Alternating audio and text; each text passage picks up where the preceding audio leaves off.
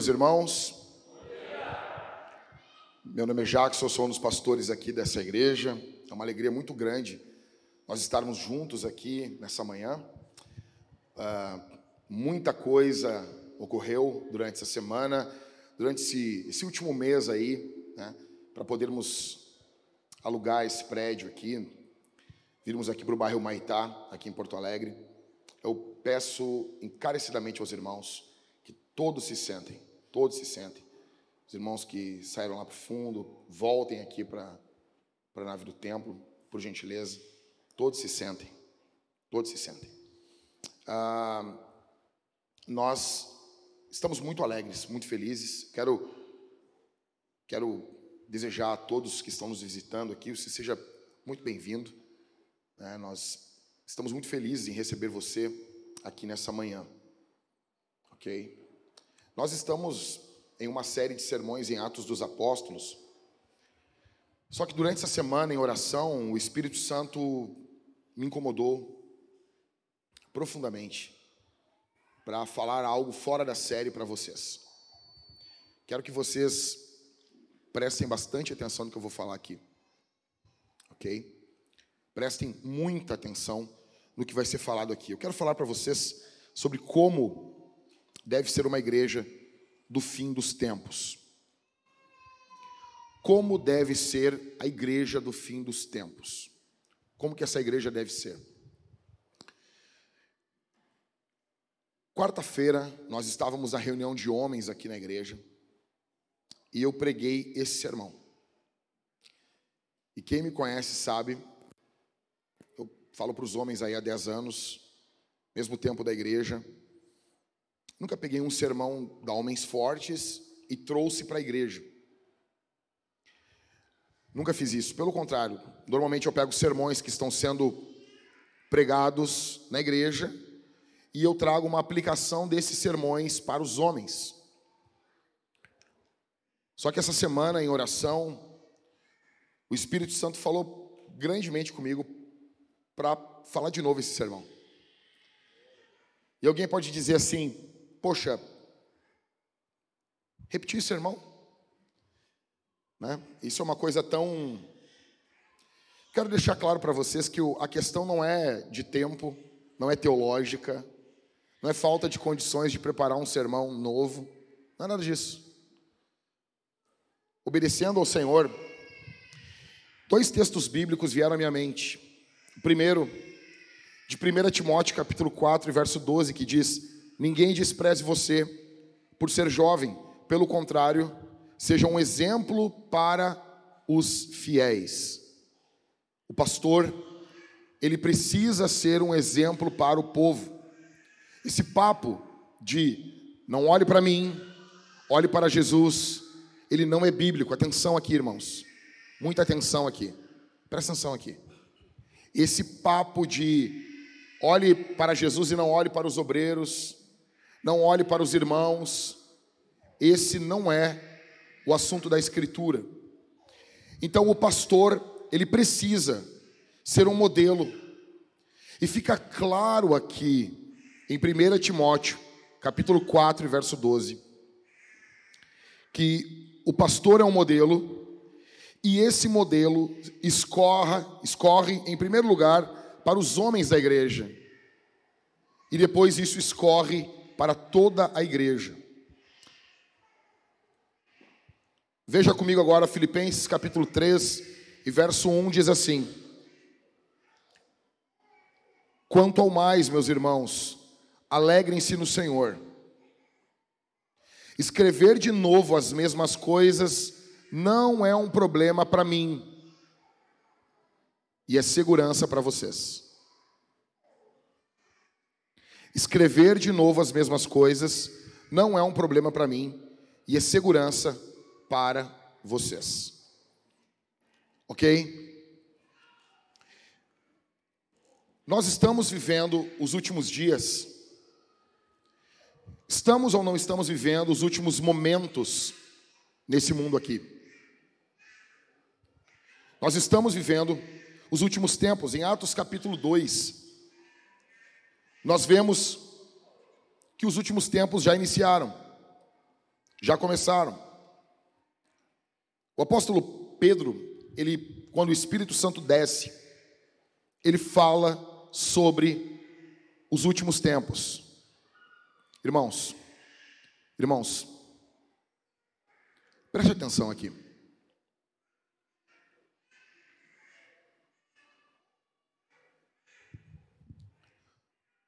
Feche os seus olhos, vamos orar. Pai nosso, eu peço que o Senhor tenha plena liberdade aqui.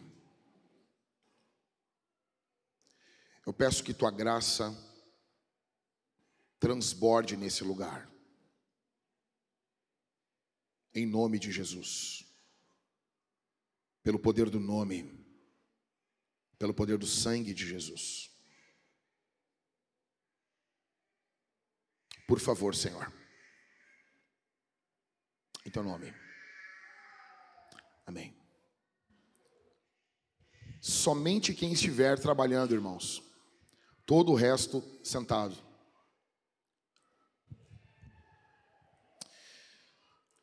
Em Atos capítulo 2, quando o apóstolo Pedro está pregando, ele fala que aquela descida do Espírito é fruto dos últimos dias.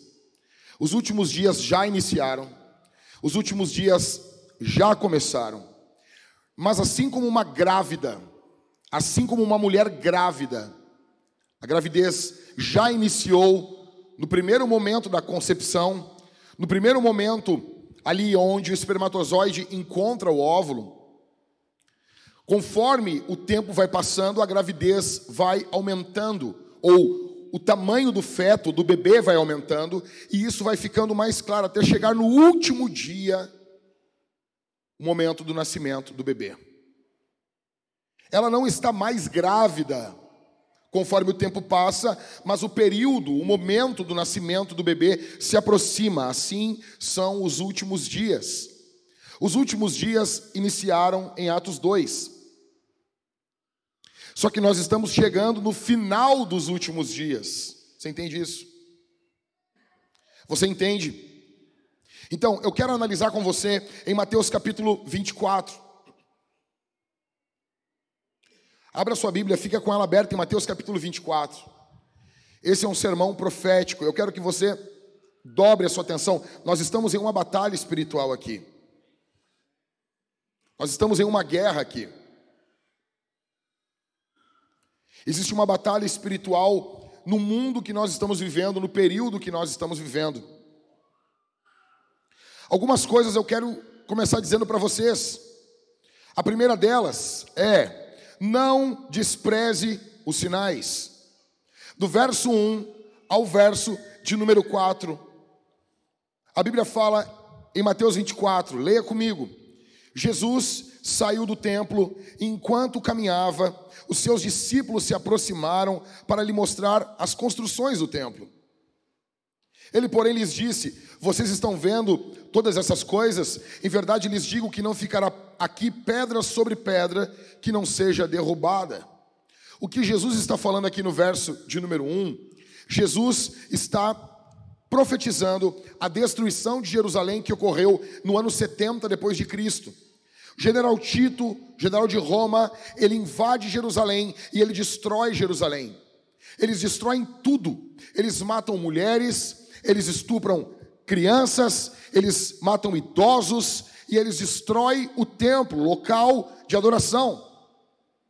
Muito parecido com o que nós estamos vendo hoje através desse dessa atuação diabólica através do Hamas. O Hamas é um, uma manifestação visível de uma ordem espiritual de demônios. Eu falei para minha esposa essa semana, até tuitei sobre isso. A impressão que eu tenho é que, de tempos em tempos, alguns demônios, uma, uma legião ou, ou uma potestade, eu não sei, ela se manifesta em ódio aos judeus. E parece que naquele período, aonde esses demônios estão tomando pessoas, isso passa a ser algo aceitável, algo negociável. E você pode ver que é uma atuação diabólica, satânica, porque pessoas que até um ano atrás condenavam essas coisas, estão relativizando isso. Você nota que, pela luz natural da consciência, essas pessoas são contra isso. Só que parece que alguma chave muda no mundo e nós estamos revivendo os anos 40 da Alemanha nazista. E, de, e, se você olhar a história de Israel, você vai ver, de tempos em tempos, há um levante contra Israel. E isso há mais ou menos 4 mil anos ocorre. E o que Jesus está profetizando aqui é que Israel seria destruído. Então, no ano 70 depois de Cristo, Jerusalém é destruída. E Jesus está profetizando isso aqui. Verso 2. Ele profetiza no verso 2, verso 3. Jesus estava sentado no Monte das Oliveiras quando os discípulos se aproximaram dele e, em particular, lhe pediram: Diga-nos, quando essas coisas vão acontecer e que sinal haverá da sua vinda e do fim dos tempos? E Jesus lhes respondeu: Tenham cuidado para que ninguém os engane. Veja, Jesus profetiza a destruição de Jerusalém. Agora Jesus está sentado, os discípulos chegam perto dele e os discípulos pedem para ele: nos fala, não oculta isso da gente. Quando que essas coisas vão ocorrer? E que sinal haverá da tua vinda e do fim dos tempos. Aí Jesus fala: tenham cuidado. Escuta, Jesus não ignora a pergunta deles. Várias vezes, Jesus censura a pergunta que está sendo feita a ele. Em vários momentos da Bíblia, pessoas perguntavam coisas a Jesus e ele devolvia com uma outra pergunta, corrigindo a pergunta. Atenção aqui, irmãos corrigindo o que estava sendo perguntado. Aqui não. Aqui fica claro que a pergunta deles estava correta. A dúvida que eles estavam tendo estava correta. Nós temos um, um, um, grande erro quando nós interpretamos as atitudes de Cristo à luz de outras atitudes dele. Veja, em alguns momentos ele censura, em alguns momentos ele corrige, em alguns momentos ele confronta o que está sendo perguntado. Aqui não. Nesse texto, ele recebe a pergunta, ele responde exatamente essa pergunta. E Jesus diz: tenham cuidado. Esse tema, a volta de Jesus, é um tema para termos cuidado. Eu pergunto para você, nós estamos vivendo com cuidado concernente à volta de Cristo? A volta de Jesus tem moldado a nossa agenda. A volta de Jesus tem moldado as nossas escolhas. A volta de Jesus tem moldado os nossos relacionamentos. A volta de Jesus tem moldado a forma que educamos os nossos filhos. A volta de Jesus tem moldado a maneira pela qual nós agimos. Seja sincero, qual foi a última vez que você ouviu pastores falando sobre a volta de Jesus. Não se fala mais. Não se fala mais sobre a volta de Jesus. Não se fala mais. A Bíblia em muitos lugares não tem sido, não tem sido tratado com respeito. A volta de Cristo não tem sido tratado com cuidado. Escute isso aqui. Jesus disse: tenham cuidado. Se tem uma coisa que eu aprendi depois de 25 anos lendo a Bíblia, eu aprendi a levar a sério o que Jesus fala. Eu aprendi a colocar peso. Quando a Bíblia fala era uma grande multidão, é porque era. Quando a Bíblia fala que eram poucos, é porque eram poucos. Quando Jesus está falando aqui para nós, tenham cuidado, e ele diz: para que ninguém os engane, concernente à volta de Cristo, concernente a esse assunto, vão surgir muitas pessoas tentando enganar a igreja. Muitas pessoas vão surgir e vão distorcer a volta de Cristo, ou elas vão omitir esse assunto, para que você não pense sobre a volta de Jesus, para que você viva, atenção aqui, irmãos, para que você viva como se Jesus não fosse voltar. Para que você viva como se Cristo não fosse voltar, para que você pensasse como se Cristo não fosse voltar. Jesus abre dizendo: tenham cuidado. E agora ele vai dar uma série de sinais. E durante essa semana, muitos pastores, muitos pregadores, homens que eu admiro, vieram a público dizendo: não fique prestando atenção nos sinais. Como assim? Se Jesus mandou eu olhar os sinais, se Jesus falou sobre os sinais. Aí surgem pregadores bem intencionados, outros talvez não, querendo chamar atenção, falar uma coisa diferente, querendo tirar um coelho da cartola para fazer uma mágica diante do povo, para falar uma coisa diferente, para ter mais views na internet, dizendo: ignorem os sinais. Só que a Bíblia diz exatamente o oposto. A Bíblia diz exatamente o oposto. Então, a primeira coisa que eu digo para você aqui, não despreze os sinais. Olhe o mundo à sua volta. Quais são os sinais da volta de Cristo? Quais são os sinais que Jesus falou? Não é, não é qualquer um, cara. É o Deus encarnado. É o Deus que se fez homem. é o Filho do Deus vivo. Quais são os sinais? Em primeiro, apostasia, falsos cristos, falsos profetas, falsas religiões. Olha, olhe comigo, fica comigo com a Bíblia aberta, não feche a Bíblia. Em Mateus capítulo 24, verso 5 diz: Porque muitos virão em meu nome dizendo, Eu sou Cristo, enganarão a muitos.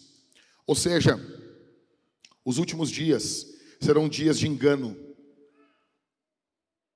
Os últimos dias serão dias de falsos cristos. Ah, pastor, eu sei, o senhor está falando do Henri Cristo. Não apenas. Não estou falando apenas desses caras que usam coroa de espinho de plástico na cabeça e que arrastam uma meia dúzia de pessoas atrás deles. Não. Eu estou falando de pessoas, de pastores, pregadores, de profetas que se colocam como Jesus, que se apresentam como Cristo para o povo.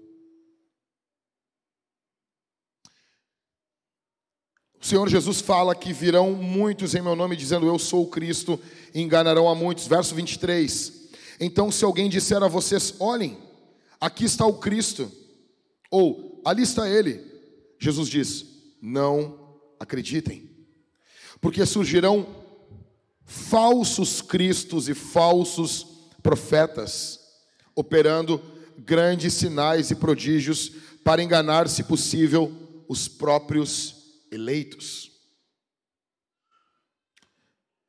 Eis que tenho predito isso a vocês. Jesus está tá dizendo. Eu estou falando isso aqui antes que ocorra. Eu, tô, eu, eu estou predizendo isso, eu estou falando isso antes. Portanto, verso 26: Se disserem a vocês, eis que ele está no deserto, não vão lá. Ou se disserem, eis que ele está no interior da casa, não acreditem. Os últimos dias serão dias de apostasia na verdade. As pessoas darão crédito à mentira. A Bíblia diz em 1 Tessalonicenses: por não darem crédito à verdade, haverá um espírito de mentira operando no mundo, o espírito de engano. Nós teremos falsos ministros, um falso evangelho, nós teremos um falso cristianismo sendo pregado, sendo proclamado, sendo apresentado ao mundo como sendo verdadeiro, mas não é. Toda vez que Deus cria algo, o diabo falsifica. Tudo que Deus faz, o diabo vai falsificar. Tudo que Deus levanta, o diabo cria algo muito parecido, só que distorcido da sua real finalidade. Isso aqui não é brincadeira. Isso aqui envolve a tua eternidade. Veja comigo algumas marcas do falso cristianismo.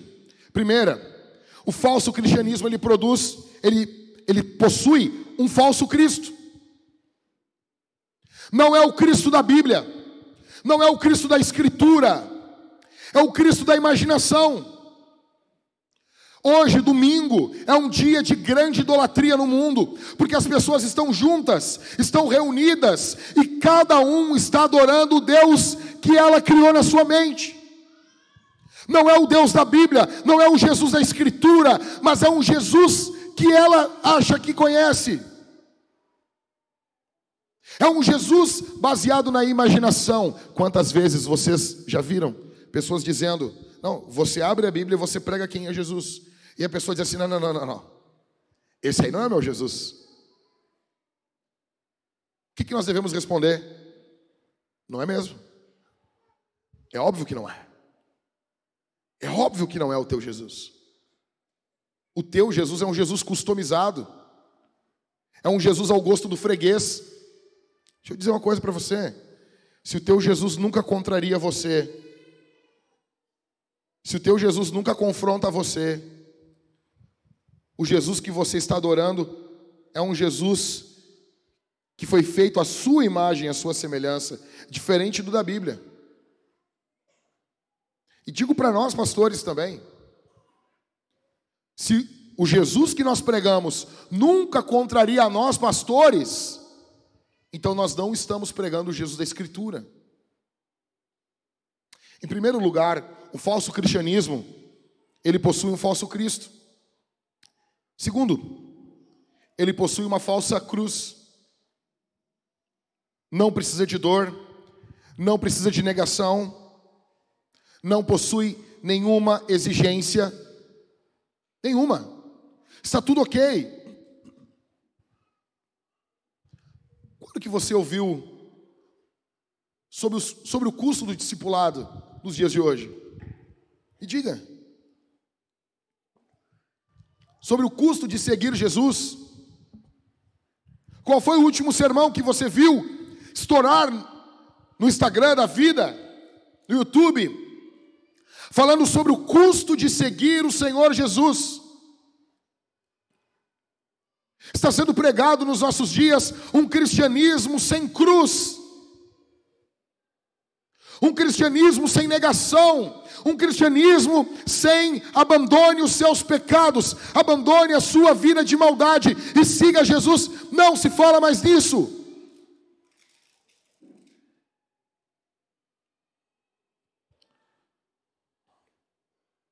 Terceiro,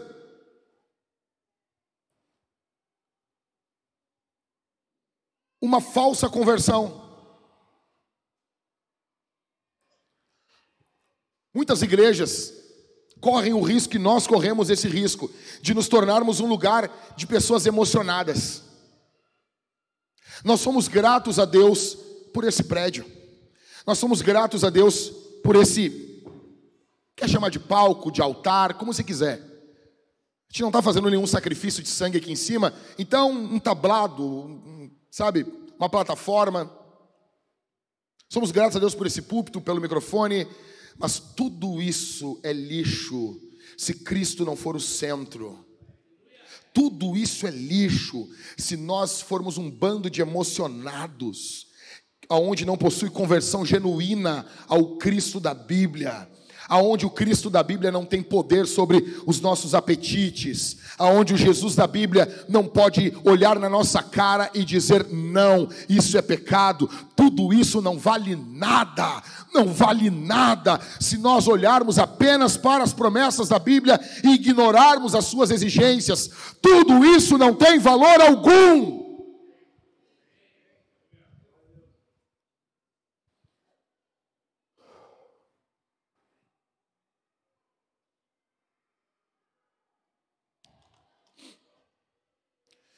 Um falso cristianismo ele possui um falso inferno, aonde o sofrimento momentâneo é um juízo e não o sofrimento eterno.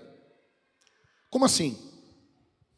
Para muitas pessoas, para muitas e muitas e muitas pessoas, o que não pode ocorrer é um sofrimento momentâneo. Todo o resto pode. Todo o resto está tranquilo. Todo o resto está ok. Todo o resto não tem problema. O que não podemos permitir é um sofrimento momentâneo. Isso é um falso inferno. Isso é um falso inferno. O falso cristianismo não fala sobre inferno.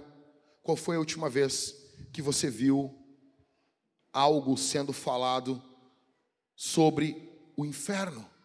Igreja, igreja os nossos pregadores se tornaram especialistas em botar o povo para dormir, em acalmar as consciências, em não despertar as consciências para o real estado do pecado, para a seriedade do juízo. Você entende isso?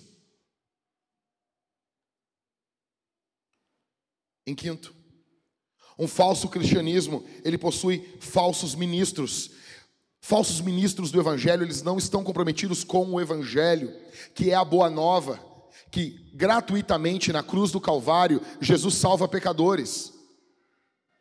Falsos ministros estão preocupados com o seu bolso, o dinheiro é importante.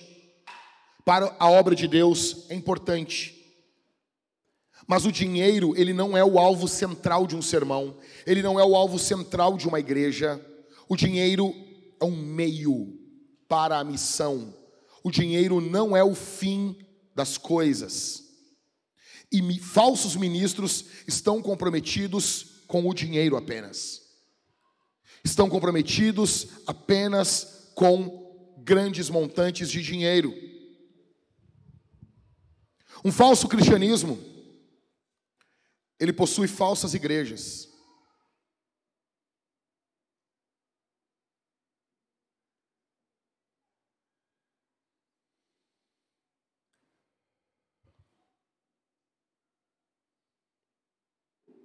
Falsas igrejas. Como que você identifica uma falsa igreja? Não tem pregação da palavra. A Bíblia não é aberta. Os pregadores já nem carregam mais Bíblia. Os pregadores nem usam mais Bíblia. Não tem pregação mais. Tem palestra motivacional. Os nossos pastores se tornaram coaches motivacionais. E um coach é algo muito bom mas não num púlpito. Os nossos pregadores, eles se tornaram mestres em chegar e apenas encorajar você naquilo que você já queria ser encorajado. Apenas isso.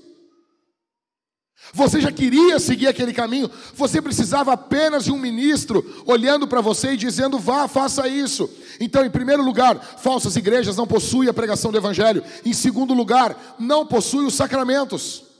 Ceia e batismo são desprezados. São desprezados. Há um desprezo. Há uma algo pervertendo o significado da ceia e do batismo. Há uma perversão disso. Em terceiro, falsas igrejas não possuem disciplina. Não possui. O camarada vive em adultério e a igreja não disciplina. O camarada bate na esposa e ninguém excomunga ele. Ninguém expulsa o espancador de dentro de casa e chama a polícia. Não, porque nós dependemos desse cara. Falsas igrejas. Falsas igrejas. Falsas igrejas. Falsos ministros. Falsos infernos. Falsa conversão. Falsa cruz. Falso Cristo. O falso cristianismo ele é marcado por uma tolerância a falsas religiões. Ah, nós temos que ter o diálogo. Deus é um, mas os caminhos são vários. Aonde você encontra isso? A Bíblia diz que Jesus é o caminho. Jesus é a verdade e Jesus é a vida. Todo o resto não é o caminho. Todo o resto é perdição. Se Jesus é a verdade, todo o resto é mentira. Se Jesus é a vida, todo o resto é morte. Cristo, Cristo, Cristo, Cristo. O que o mundo precisa é de Jesus e não com uma igreja tolerante. A Bíblia fala em Apocalipse capítulo 2: Tenho contra ti que toleras Jezabel, uma falsa profetisa que induz os meus servos à prostituição. A igreja do tempo do fim, ela é uma igreja muitas vezes tolerante com o pecado. Ah, temos que amar, temos que amar. Amar quem? Amar quem? Quem? O diabo, os demônios, o aplauso da Fátima Bernardes. Amar quem? Amar quem? Quem pode botar a mão no teu peito e parar você no seu caminho de pecado? Quem pode fazer isso? Os nossos jovens hoje da igreja se tornaram um bando de mimados. Fale alguma coisa contra uma atitude deles se organizam e você vai parar na internet como sendo um pastor tóxico. Fala isso para João Batista, rapaz. Fala isso para os profetas. Fala isso para o apóstolo Pedro, que confrontou Ananias e Safira na sua mentira descarada. Quem é que pode fazer isso? Quem é que pode fazer isso? Eu sei muito bem que essa não é uma pregação politicamente correta num primeiro culto, onde nós recebemos visitantes, mas nós preferimos obedecer o Espírito Santo do que obedecer às expectativas dos homens. Nós estamos aqui não por causa dos homens, nós estamos aqui porque o Espírito Santo nos trouxe aqui. Foi o Espírito Santo que fez isso. Nós não dependemos dos homens, nós dependemos do Espírito Santo. Nós dependemos do poder do Espírito. Nós não dependemos dos recursos dos homens, nós dependemos do recurso do céu. Do céu. Vivemos um período de gnosticismo, seitas, falsos milagres. Nós acreditamos em milagres. Nós cremos no poder do Espírito nós cremos os dons do Espírito, mas do Espírito, do Espírito. Nós vemos o crescimento do islamismo.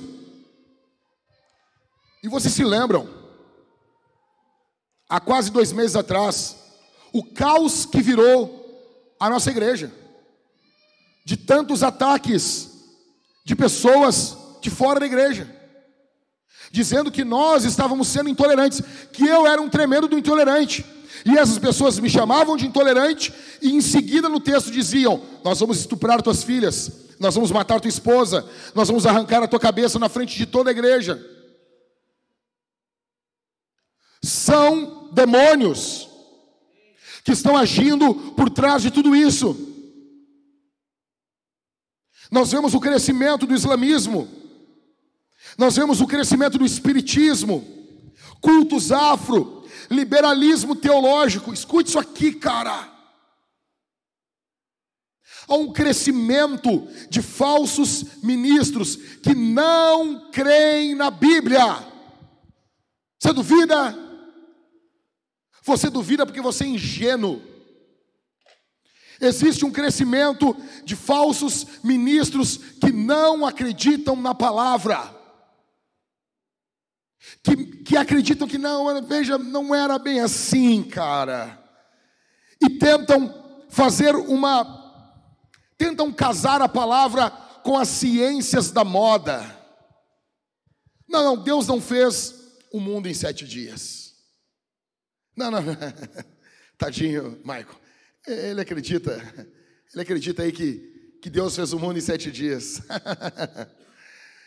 Não, não, veja, ali não era dias, ali, ali é eras. A palavra ali, ela também aplica a eras.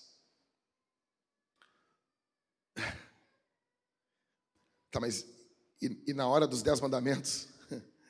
Como é que fica? Não, não, Adão, Adão não é um homem, um homem histórico. Adão está é, tá se referindo a uma raça, a homens no geral. É fruto de uma evolução. Que desgraça de evolução que cada vez piora, né? Não, não, Adão, veja, Adão ele, ele, ele, tá, e a genealogia, como é que fica? Quando a genealogia vem de Adão, quando que a genealogia, não, eu não posso levar a sério ela? Estranho. O liberalismo, ele segue uma ordem uh, de capa a capa da Bíblia. A primeira coisa é que o pregador, ele começa a duvidar da narrativa de Gênesis. Depois ele passa a duvidar dos milagres do Antigo Testamento. Pô, será que o martelo ali eh, flutuou mesmo? Eu acho que não é flutuou, né? Foi uma parte meio rasa. Será que o Mar Vermelho abriu mesmo? Não, veja, será que o dilúvio aconteceu? Não, não, veja. E ele vai duvidando dos milagres do Antigo Testamento. Mas o cristianismo, em tese, ainda está de pé, porque ele ainda acredita que Jesus ressuscitou.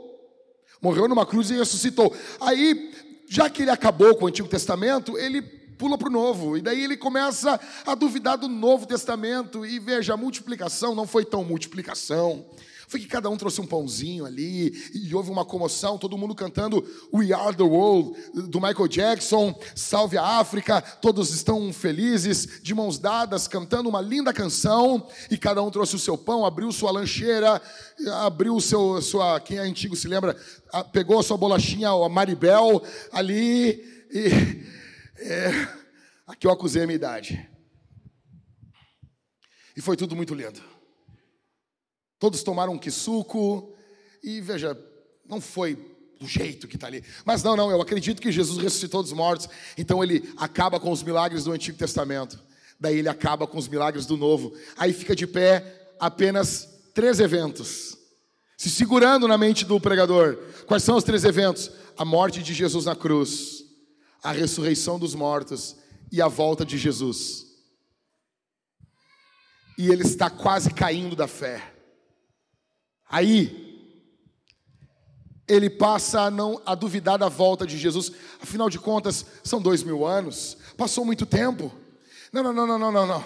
E ele esquece de 2 Pedro, quando o apóstolo Pedro diz que os últimos dias seriam marcados por pessoas que diriam: Mas faz tanto tempo da sua vinda, ele não vem mais.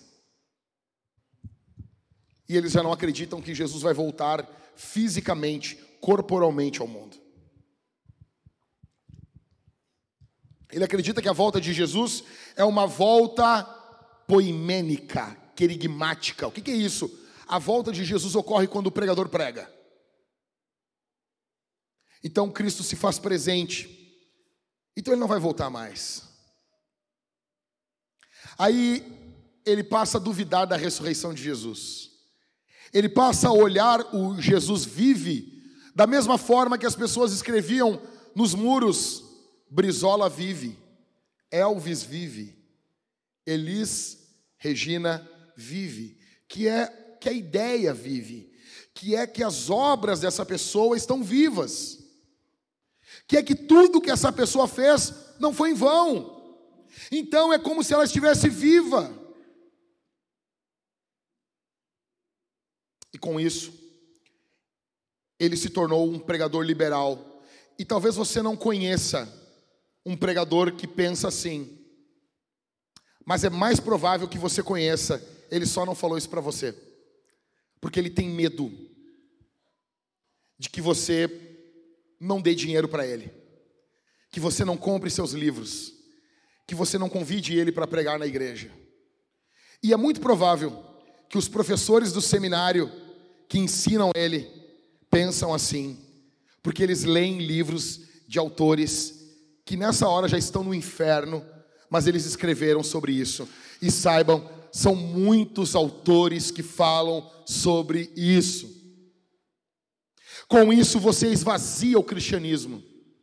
E o cristianismo se torna um movimento apenas político, querendo fazer o bem ao pobre, fazer o bem ao necessitado, e ele se torna algo parecido com uma ONG, com rapazes de coque samurai e vestidão, camisetão, vestidão, repetindo a mesma coisa durante 30 minutos no microfone, enquanto cantam músicas melosas.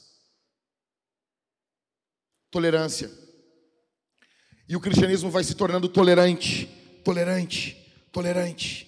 Com isso, nós temos igrejas mortas, nós temos som alto, nós temos fundo de teclado, nós temos pede, nós temos emoção, fumaça, mas perdemos o poder, mas perdemos a graça, mas perdemos a glória de Deus, mas perdemos os genuínos milagres. Como certa feita, quando Francisco, ou o, o, chamado São Francisco, ele chegou em Roma para falar com o Papa. Então o Papa olhou para ele e disse: Francisco, olha o mundo, olha aqui, olha o Vaticano. Não podemos mais dizer como Pedro: não tenho ouro e não tenho prata. Então São Francisco olhou para ele e disse: É, mas não podemos mais dizer ao coxo: levanta e anda. Com isso, nós temos igrejas mortas, pregadores mortos, perdemos a plantação de igreja, não pensamos em plantar, pensamos em arrebatar membros de outras igrejas, não queremos mais pregar o Evangelho, os membros se tornaram consumidores, o púlpito se tornou um balcão, o Evangelho se tornou uma mercadoria, o pregador se tornou um vendedor, e com isso perdemos a nossa atividade profética no mundo, e no meio disso tudo, Jesus está às portas. Jesus está às portas. E nós temos o Evangelho para comunicar ao mundo. Se, em primeiro lugar, a marca do fim dos tempos, dada por Jesus em Mateus 24, é a apostasia, que é o abandono da fé, a igreja dessa última hora precisa ser uma igreja crente. Escuta, eu vou, eu vou repetir isso aqui. Se a primeira marca dos últimos dias é uma apostasia, como deve ser a igreja dos últimos dias? Crente, com fé. Não fé. Ah, eu tenho fé que a coisa vai melhorar. Isso não é fé, isso é bobagem. Isso é bobagem. A fé ela tem um alvo. O próprio Senhor disse: "Tendes fé em Deus". Nós cremos que o Senhor vai fazer. Nós estamos, a nossa expectativa, a nossa identidade está em Jesus. Então, você precisa guardar a tua fé. Você precisa alimentar a tua fé. Você precisa acordar de manhã, ter um relacionamento com a Escritura, fazer o seu devocional, ter um momento a sós com Deus. Isso não se fala mais hoje. Jesus está voltando, igreja. Jesus está voltando. Em breve, em breve, nós vamos ouvir o tocar, o toque da trombeta. Nós vamos ouvir um tremor, a terra tremendo, os anjos tocando as trombetas, o sinal de Cristo no céu, Jesus voltando sobre as nuvens, todo olho vendo a volta de Cristo.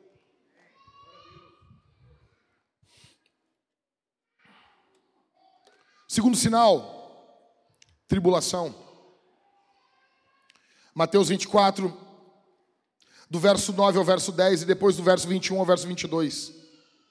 Vocês serão entregues para serem maltratados e eles os matarão. Vocês serão odiados por todas as nações por causa do quê? Do que, vintage?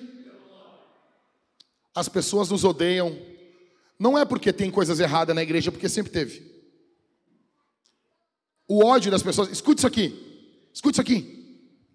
Hoje, hoje, apareceu para mim um vídeo de, de, um, de uma moça xingando uma judia e chamando a judia de nazista. E ela tentando arrancar a bandeira de Israel e chamando a menina de nazista. O mundo está sendo projet... o mundo está sendo moldado por demônios para não raciocinar de forma lógica. E eu, e eu escrevi assim: tolerantes, moderados, e vieram me xingar. E disseram: é por causa de vocês que está ocorrendo tudo isso no Oriente Médio. Eu disse: sim, a culpa é minha. Sou eu. Sou eu que peguei uma metralhadora e matei pessoas? Sim, a culpa é minha. Sou eu, fui eu que fui lá e matei as crianças? Sou eu. Não, porque vocês são hipócritas. Hipó... Escute isso aqui, cara. Vamos trabalhar com a, com a ideia de que a igreja só tem hipócrita. É só na igreja que tem hipócrita. Não tem hipócrita no trabalho? Elas deixam de ir no trabalho? Vamos lá, quem é gremista aqui? Levanta a mão. Louvado seja o Senhor. Deus abençoe você. O céu é azul. Aquele outro. Que torce para aquele outro time lá. Que é colorado. Levanta a mão aí. Não precisa ter vergonha. Segundo a segunda maior torcida do Rio Grande do Sul, está aqui, vocês podem ver. Veja, tem hipocrisia no Inter ou não tem? Tem hipocrisia no Grêmio? Tem. Você deixou de ser colorado? Você deixou de ser gremista? Mas é só com a igreja que eles fazem isso. Só a igreja. É só a igreja. É só a igreja que as pessoas falam assim: não, não, não, veja, a igreja tem muitos hipócritas. Calma, florzinha do dia. Tem lugar para mais um, pode entrar. Pode entrar. Você é bem-vindo aqui, pode entrar. Jesus fala: vocês serão entregues para serem maltratados e eles matarão vocês. Vocês serão odiados por todas as ações por causa do meu nome. Nesse tempo, muitos vão se escandalizar, trair e odiar uns aos outros. Bota na tua cabeça, crente, eles odeiam você. E temos um problema. Quando o mundo ama a igreja, que Jesus disse que seria odiada. Verso 21. Porque nesse tempo haverá grande tribulação, como nunca houve desde o princípio do mundo até agora, e nunca mais haverá não tivessem aqueles dias sido abreviados, ninguém seria salvo. Mas por causa de quem? Dos escolhidos, tais dias serão abreviados. Olha, olha só isso aqui. Jesus está falando de um período de angústia, de dor, de perseguição de fora e traidores do lado de dentro. Jesus fala no verso 21 que o tempo vai ser abreviado. Aí vai ter muitas pessoas aqui hoje que vão dizer assim: peraí, peraí, pastor, pastor, pastor, ô, oh, oh. não, pastor, o senhor está falando agora da grande tribulação, pastor. Não, não, não, não, veja bem. Eu vou subir, eu vou subir, eu vou subir. Aqui vai ficar a grande tribulação, pastor. Fica tranquilo, não, não, não, não. Isso não é para nós. Deixa eu explicar uma coisa para você. No que envolve escatologia, nós temos uma certeza: Jesus vai voltar. Os demais acontecimentos, eles são discutidos. Então hoje, majoritariamente no mundo, os cristãos, eles são pré-tribulacionistas. O que, que é isso? Que acreditam que Jesus volta antes da grande tribulação. Volta antes. Ah, pastor, claro, eu aprendi isso aí na igreja. Tem uma pinha lá, eu aprendi, pastor. Não, não, não, fica tranquilo. E se eu te disser que essa posição ela é nova. Ela deve ter, não chega a 200 anos. Peraí, pastor, o senhor está querendo falar? Não, não, não, veja, veja, veja, calma. O fato de uma posição teológica ser nova não faz dela falsa. Mas, durante a história da igreja, vários cristãos acreditaram, e temos muitos hoje vivos, que acreditam que a igreja vai passar pela grande tribulação. A, a, a pastor, não, não, não, não, não, não. Isso é heresia. Não, não é heresia. Heresia é dizer que Jesus não vai voltar. Isso é uma visão diferente da tribulação. Há uma discussão, passaremos ou não? E eu, deixa, deixa eu explicar uma coisa para você. Eu não quero passar pela grande tribulação. Só que eu tenho que estar preparado. Porque eu quero me preparar para a grande tribulação e não passar, do que não me preparar e passar. Você está entendendo o que eu estou falando? Ou você está, não, não, não, não, não, não. Você está entendendo o que eu estou dizendo? Não, não, veja bem. Não, veja bem você. Jesus está falando aqui para a igreja. Por que, que Jesus está falando sobre esse período aqui? No período onde o mundo mais vai precisar de uma igreja pregando o evangelho para ele. Não, pastor, veja bem, mas nós, a, a, Bíblia diz que lá em Apocalipse, que Deus vai guardar a gente. Sim. Da, do mesmo jeito que guardou Daniel dentro da fornalha. Do mesmo jeito que guardou Israel dentro do Egito. Quando veio as pragas, as dez pragas caíram no Egito. Israel já tinha sido tirado? Eu creio que a igreja vai ser protegida, guardada, mas ela vai passar pela tribulação. Pastor, mas, mas eu ouvi a vida toda. Eu, beleza, você está ouvindo diferente. Mas, pastor, e se o senhor estiver errado? Glória a Deus. O que eu mais quero é subir no arrebatamento com os caras apontando o dedo para mim e dizendo: Tu estava errado. Eu, é nós. Eu quero estar errado. Só que eu estou me preparando para esse momento. Veja, e talvez você ache que não podemos passar por isso. No século 20 que passou, nós tivemos mais mártires do que em toda a história do cristianismo. Chega agora para um conhecido meu, eu não vou falar o nome dele por ética, missionário na África. Chega agora para ele e diz para ele que vai vir uma grande tribulação, ele vai bater em você. Porque quando prenderam ele, forçaram ele a fazer sexo com a sua esposa na frente dos guardas, enquanto eles viam e se masturbavam, e depois eles estupraram ela. Eles tiveram que vir para o Brasil para tratamento psicológico. Missionários. Fala agora para a igreja que está sendo perseguida no mundo islâmico. Fala para essa igreja. Fala, chega para eles assim: não, nós não vamos passar pela grande tribulação. Eles vão rir de você. Eles vão dizer: essa teologia é uma teologia Nutella. Porque a igreja está passando por grande tribulação em muitos lugares do mundo, mas você olha o cristianismo com base na sua vidinha. Se passaremos ou não, esse não é o ponto. O ponto de Jesus é: se preparem. Se preparem. Se prepare. Porque nós vamos ver crescer o ódio aos cristãos.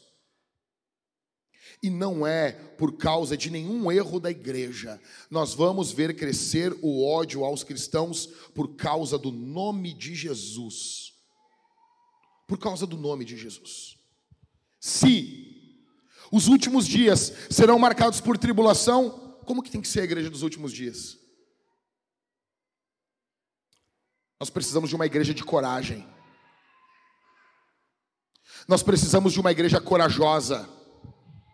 Nós precisamos que você não tenha vergonha de estar sentado no seu trabalho. Me alcança uma cadeira aqui, por favor. Me alcança aquela cadeira ali. Por favor. Obrigado.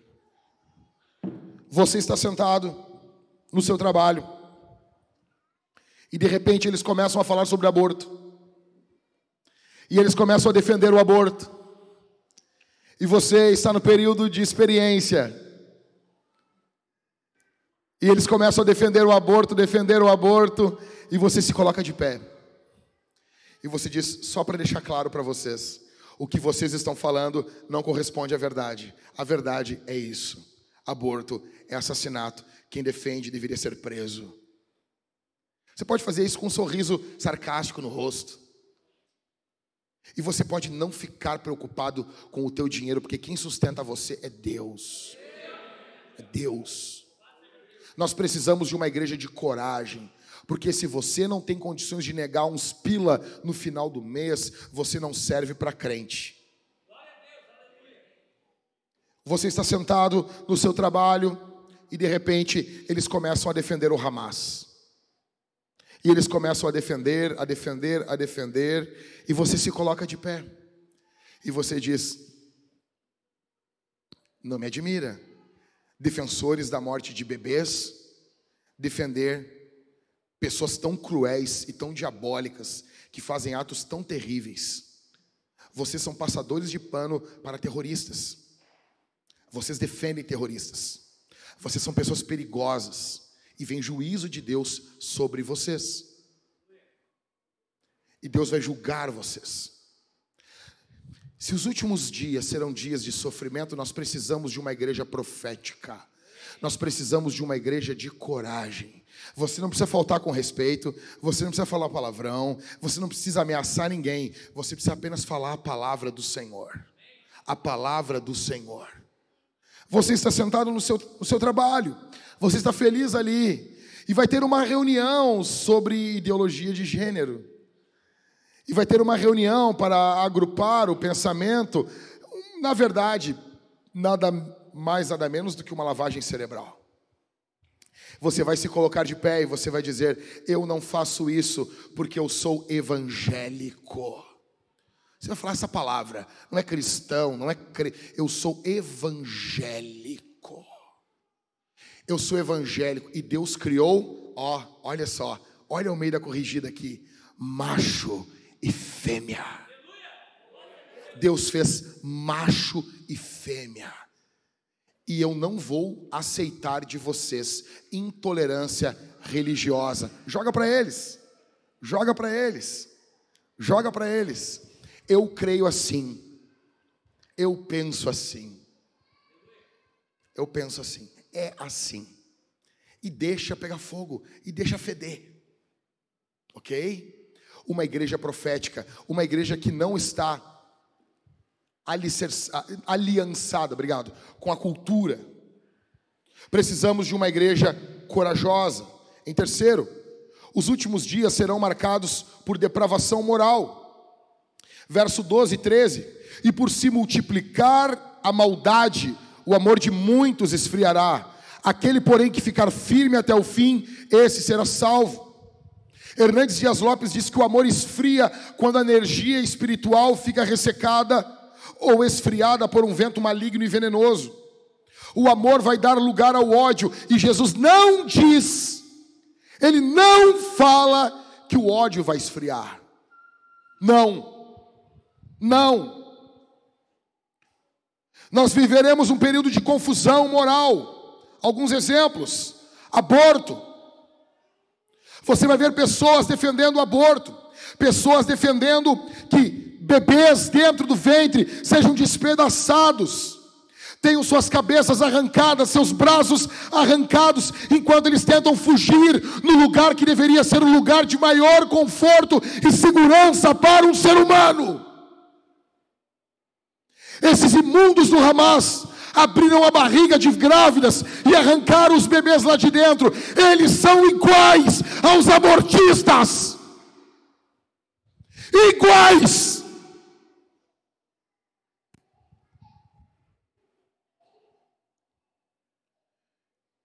Segundo, desintegração familiar. O sujeito está no segundo, terceiro, quarto, quinto casamento. É o Fábio Júnior Gospel. É a Gretchen do Evangelho. Teu marido está do teu lado. Honra o teu marido. Honra a tua esposa. Respeita a tua esposa. Respeita o teu marido. Tira a mão do seu pênis Você que fica vendo pornografia, seu lixo, Deus vai caçar você.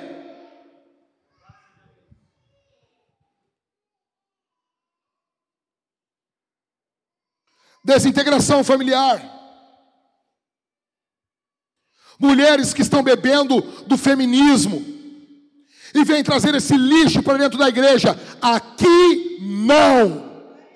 Aqui não. Se submeta ao seu marido. Ah, pastor, mas e se ele me bater? Chama a polícia. Chama nós, nós vamos chamar a polícia para esse vagabundo.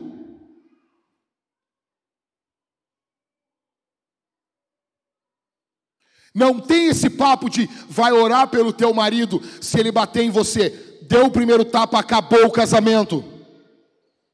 Acabou. E para você também, minha irmã. E para você também, minha irmã. Que gosta de dar, fazer barraco e bater no rosto do teu marido. O que faz, pastor? Chama a polícia. Porque se o homem é vagabundo, ela está sendo uma vagabunda também. Chama a polícia para ela também. Então nós vivemos um período de desintegração familiar. A cultura está apresentando o quê? Cara, nós estamos vendo aí uma romantização do divórcio. Divórcio é desgraça. Divórcio é desgraça. Eu sei que tem pessoas aqui que são divorciadas, que não tiveram culpa, não queriam ter vivido isso. Você foi abandonado, você foi abandonada. Jesus restaura a tua vida. Não é contra você que eu estou falando, mas nós vivemos um período de banalização do divórcio. Hoje todo mundo se divorcia de bem. Não, nós, nós, nós temos muitas coisas em comum. Nós vimos agora o divórcio das, da, da Sandy Júnior. A Sandy Júnior se separou do, do, do, carinha do carinha que toca as musiquinhas no violino, as músicas chatas para dedéu. Aqui, o cara é gaúcho ainda. Aí eles acabam o relacionamento e vai todo mundo, ah, mas também ela é uma chata. Isso dá o motivo do cara abandonar a mulher. Velho, a outra mulherzinha vai sempre apresentar o melhor lado para você, meu velho. O outro carinha, você, você, minha irmã, o outro carinha vai sempre apresentar o melhor lado dele para você. Ele só quer transar com você. Ele só quer levar você para a cama e depois abandonar você. Ele não quer honrar você, ele não quer cuidar de você. Desintegração familiar, divórcio. Em terceiro, pornografia. Pornografia. A pornografia. Deixa eu dizer uma coisa aqui. É certo que aqui nesse momento, nós temos pessoas que consumiram pornografia essa semana. Você consumiu pornografia essa semana e você está aqui. O Espírito Santo vem aqui a você agora e ordena que você se arrependa do seu pecado. A pornografia, ela é um substituto diabólico, uma falsificação diabólica do sexo.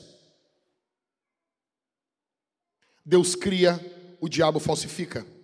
A pornografia deixa você frágil, enfraquece você. Conversava com o pastor Michael ontem. Pastor Michael falou ontem para mim que é uma das maiores, das principais, dos principais catalisadores da depressão é a pornografia. Muitas pessoas estão afundadas em depressão, em melancolia extrema por causa da pornografia. E você não consegue se libertar disso. Você não consegue deixar de olhar para mulheres com olhar pornográfico. Você olha uma mulher e você já despe, já tira a roupa dela na sua mente. Você possui uma mente pornificada. Você já não tem paz. O Espírito Santo vem aqui agora na tua cara e coloca a mão no teu peito e diz: abandone esse pecado agora agora. Renuncie esse pecado. Se você não matar a pornografia, a pornografia vai matar você, seus filhos, sua esposa, seu esposo e todos ao seu redor. Vivemos um período de crescimento do homossexualismo. Homossexualismo Vou repetir: homossexualismo.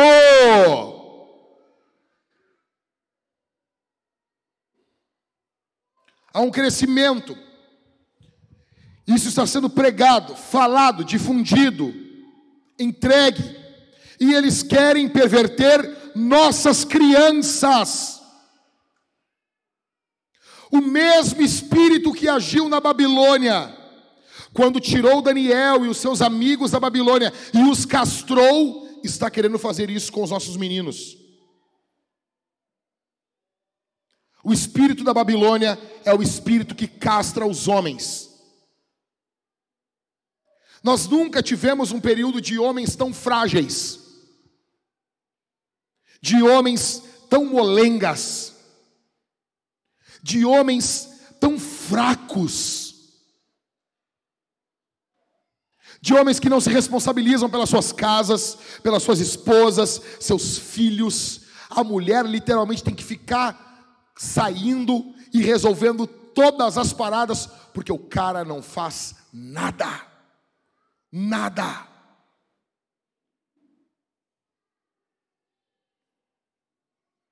Estamos vivendo um período terrível, aonde eles querem masculinizar nossas meninas. Eles querem tornar nossas meninas masculinizadas. Eles querem feminilizar nossos garotos. Então, se você cria um homem, crie-o para ser um homem. Se você cria uma menina, crie ela para ser uma menina. A pior coisa que você pode fazer a uma menina é criar ela para ser independente. Você precisa criar a sua filha para depender de Deus e ensinar ela a identificar quem é um bom homem. Isso começa com o seu exemplo, como você trata a sua esposa, como você trata as outras mulheres, como você se relaciona com o sexo oposto. Isso começa em você, homem. Em quinto, vivemos um período de juízes desacreditados. Ninguém confia mais no judiciário. Ninguém. Ninguém. Ninguém. Período aonde não se fala quase mais contra as drogas. Você vê pessoas falando contra a carne. Você vê pessoas falando contra o sal. Sendo que Jesus disse: o sal é bom. Está lá. Vai comer um monte de sal, mas Jesus falou. Está lá, Mateus capítulo 5 ou, ou capítulo 6. O sal é bom, está lá. Você pode fazer um quadro disso. Jesus. O sal é bom. Ele comparou a igreja com o sal. Então é algo bom. Ok? Estão proibindo sal, estão proibindo carne. Eles querem tornar você um vegano. Eles querem tornar você um vegano, um molenga. Sem proteína, sem vontade de viver, sem vontade de cantar uma linda canção. As drogas, hoje ninguém fala mais contra. Os nossos jovens estão afundados. Afundados.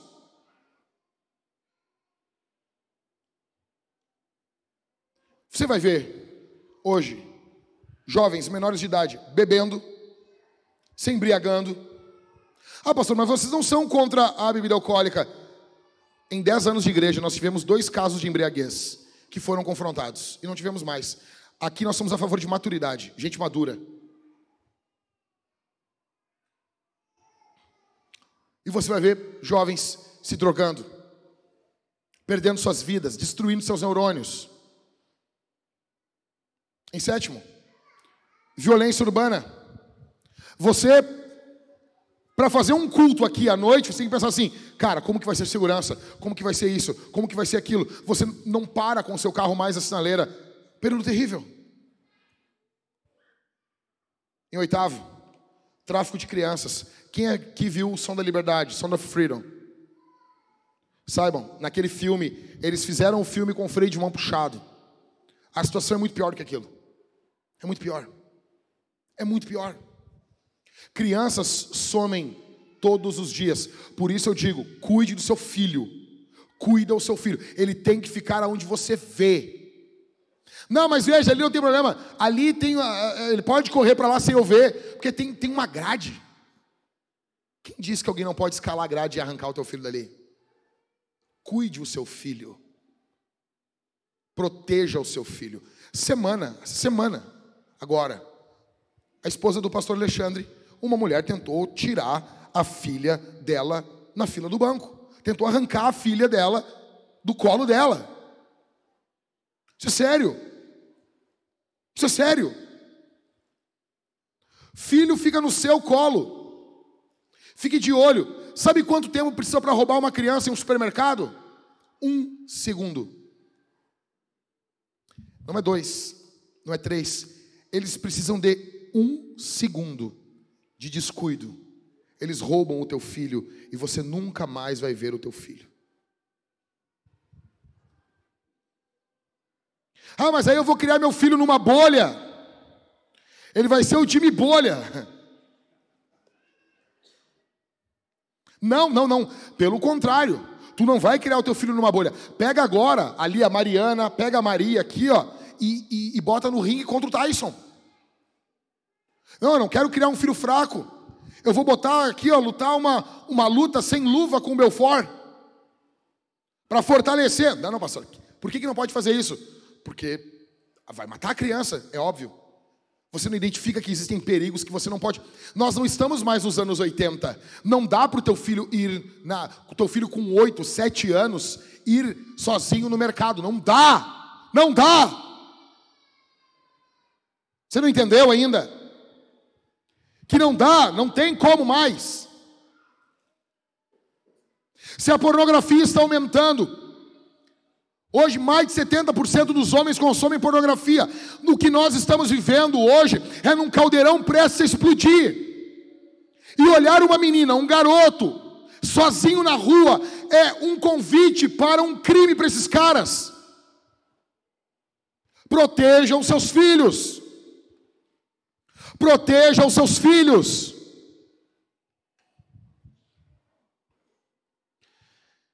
Se nós vivemos um período de depravação total no final dos tempos, a igreja desses últimos dias precisa ser uma igreja que persevera. Verso 13: Porém, aquele que ficar firme até o fim, esse será salvo. Atenção aqui, o, o, o nosso alvo é perseverar até o fim. Não adianta você ser crente hoje, você ler a Bíblia hoje. Você, eu, eu, quero saber se eu vou ser crente daqui a 20 anos. Eu quero saber como é que vai estar minha fé daqui a 15 anos. Eu quero saber se eu vou estar casado com a mesma mulher no dia da minha morte. Eu quero saber se o meu casamento vai acabar num tribunal ou se vai acabar no cemitério. Casamento bom acaba no cemitério.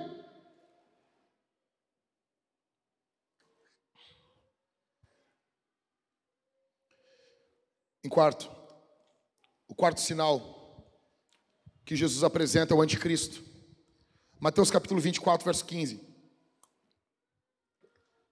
Quando, pois, vocês virem situado no lugar santo o abominável da desolação que falou o profeta Daniel. Quem lê, entenda. Olha para mim aqui. A igreja vai conhecer o anticristo. A igreja vai saber quem ele é. A igreja vai conhecer quem é esse cara. E veja, o anticristo vai vir para colocar ordem no mundo.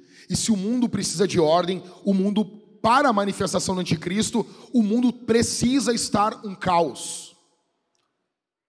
O mundo precisa estar em um cenário caótico para que o anticristo venha e coloque ordem no mundo.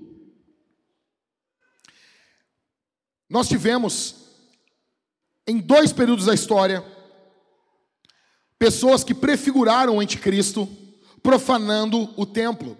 Em primeiro, foi Antíoco Epifânio, que no período dos Macabeus, ali entre o Antigo e o Novo Testamento, ele sacrificou uma porca dentro do templo do Senhor, profanando o templo. Em segundo, ocorreu no ano 70 depois de Cristo, quando Jerusalém foi tomada, como eu falei para vocês, pelo general Tito, e eles profanaram o templo o templo naquele período. O que Jesus está falando é que haverá uma outra profanação. O templo será profanado. E aqui que entra a questão que pessoas dizem que sim ou que não, mas nós devemos ficar atentos a isso. Escatologia se escreve a lápis. Nós devemos ficar atentos a esses, esses sinais. Não temos mais um templo em Jerusalém. Só que Jesus falou que esse homem da iniquidade, que Paulo vai repetir aos Tessalonicenses, ok? esse homem vai profanar o templo. Se ele vai profanar o lugar santo, é porque terá um lugar santo. Aí pessoas vão dizer: a Bíblia não fala em um terceiro templo. Ok, ok. Mas fala sobre a profanação desse local. Você pode entender que se não tem mais o templo, ou o anticristo já veio e não faz sentido algum com as profecias, ou quando esse homem aparecer, ele vai ter acesso ao templo em Jerusalém. E ele, num primeiro momento, ele vai se aliançar com Israel. Ele vai, num primeiro momento, se colocar a favor de Israel. Aí você diz: ah, mas será, pastor? Ok, até 1948 não existia Estado de Israel. No ano 70 depois de Cristo, o Estado de Israel foi destruído. E veio por praticamente 1900 anos sem o Estado de Israel. E lá, pelo voto de Minerva de Oswaldo de Aranha, o gaúcho, votou a favor, veio de novo o Estado de Israel você não nota que as peças estão começando a se encaixar? Você precisa olhar para o que está ocorrendo. Israel voltou a ser nação. E eu e você crescemos num ambiente ouvindo: olha, as pedras do templo estão aí, né, Mike? É, os levitas já estão ensaiando. Vai, o templo pode ser construído em um dia.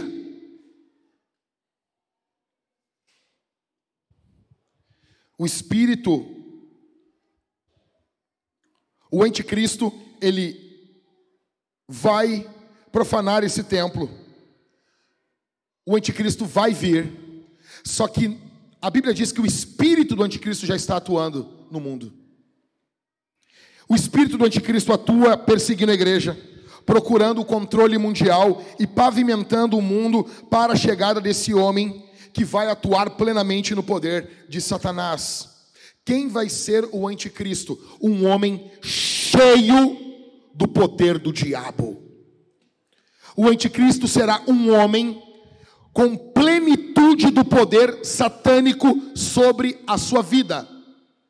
Se o quarto sinal é esse homem cheio do poder de Satanás, a igreja dos últimos dias precisa ser uma igreja cheia do Espírito de Cristo, que é chamado no Novo Testamento de Espírito Santo.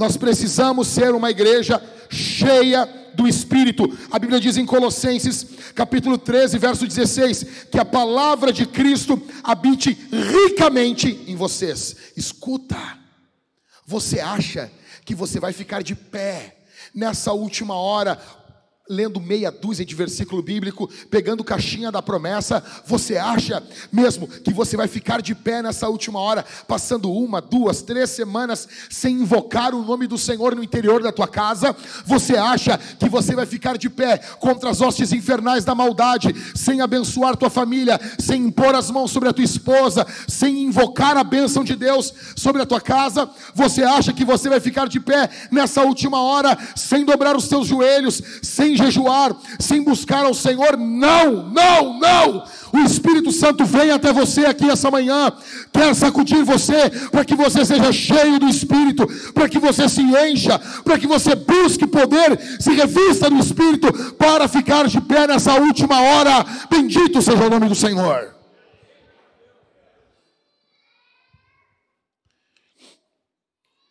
Em quinto, o quinto sinal fomes, guerras e terremotos. Verso 6: E vocês ouvirão falar do quê? E vocês ouvirão falar de guerras. E rumores de guerra. Nós estamos ouvindo falar de guerras que estão ocorrendo. Estamos ouvindo falar de rumores de guerra que podem ocorrer. Jesus falou: fique atento e não se assuste. Não se assuste. Porque é necessário que isso aconteça, mas ainda não é o fim. Porque nação se levantará contra nação e reino contra reino. Haverá fomes e terremotos em vários lugares.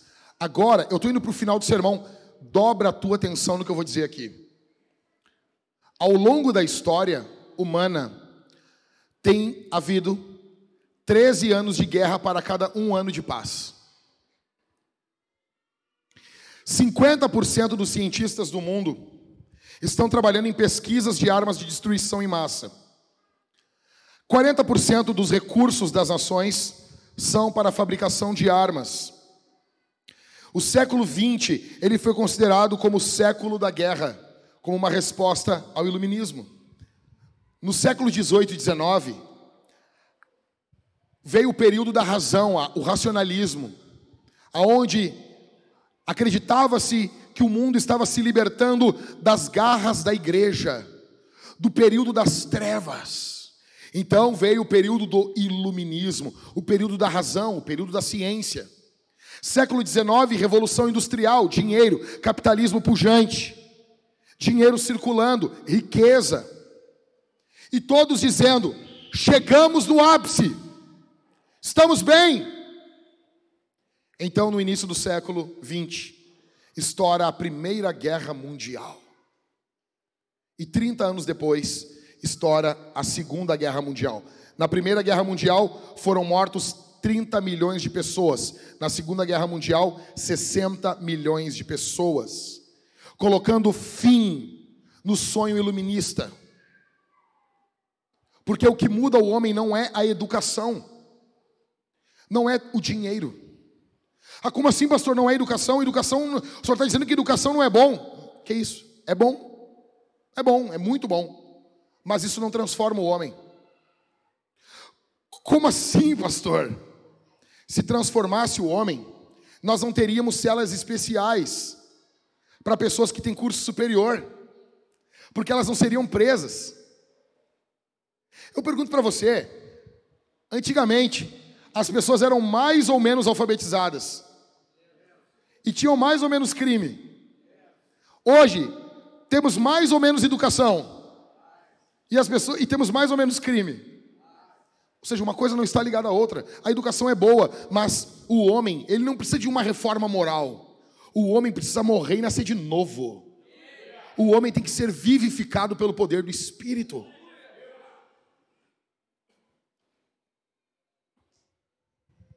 No ano de 46, as cidades de Laodiceia, Hierápolis e Colossos foram submergidas por um grande terremoto. Em 79, Pompeia foi destruída. Agora olhe comigo os dados dos últimos séculos. De 1890 a 1930, nós tivemos oito terremotos, medindo 6 graus na escala Richter. De 1930 a 1960, nós tivemos 18 terremotos dessa magnitude. De 1960 a 1979, nós tivemos 64 terremotos com essa magnitude.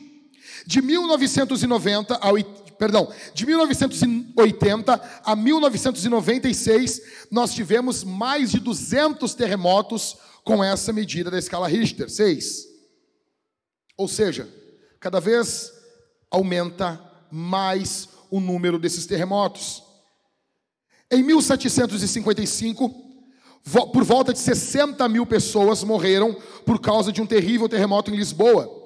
Em 1906, um terremoto avassalador destruiu toda São Francisco, nos Estados Unidos.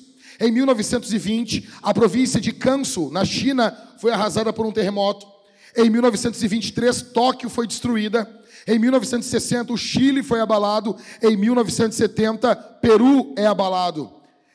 Nos anos, no século 20, houve mais terremotos do que em toda a história da humanidade.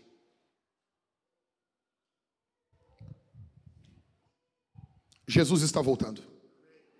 Jesus está voltando.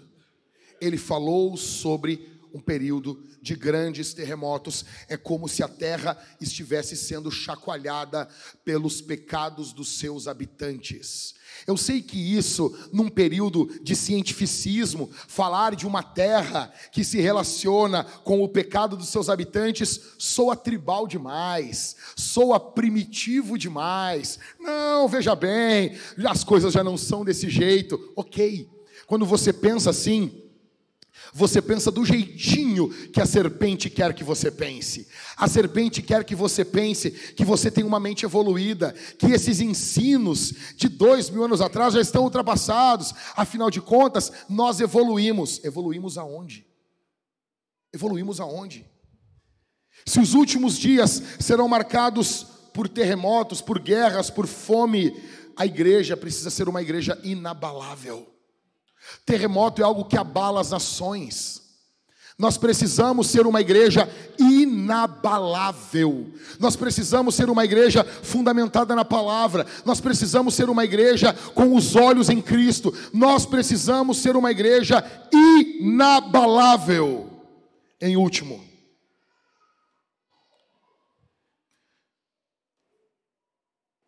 sinais assombrosos nos céus. Mateus 24, do verso 29 ao 31. Nota que Jesus está seguindo uma sequência.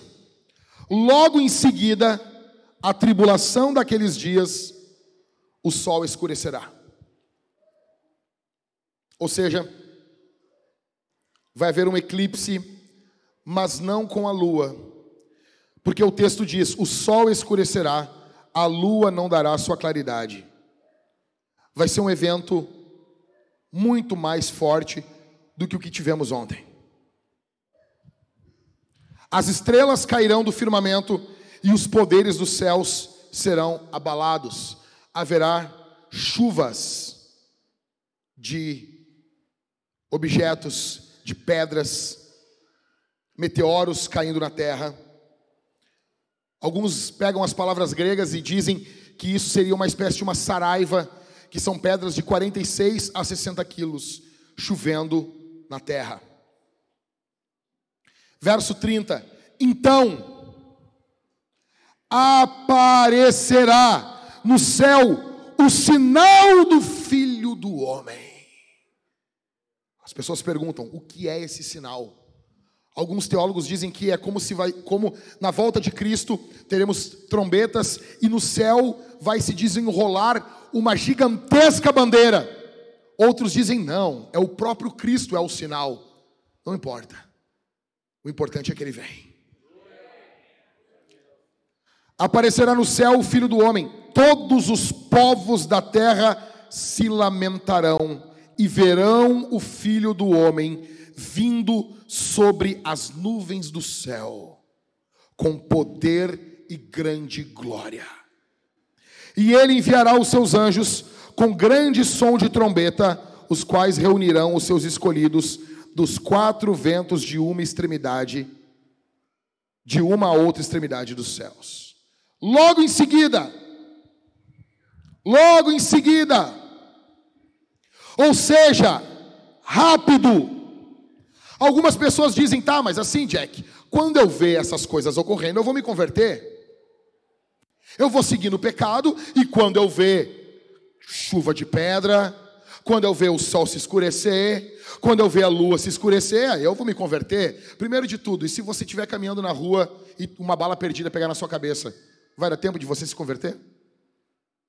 Segundo, se você quer deixar para o último dia para você seguir Jesus, é porque você não o ama, você não vai se converter de coração, você vai ir para o inferno do mesmo jeito. Não existem convertidos de boca na verdadeira igreja de Jesus. Terceiro, você pode estar dormindo. Esse sinal aqui, esses sinais que Jesus fala, o N. Gruden diz que eles vão ser rápidos. Eles não vão durar muito tempo. Talvez seja algo de meia hora, de duas horas. Algo rápido vai ocorrer. Um sinal literal, rápido.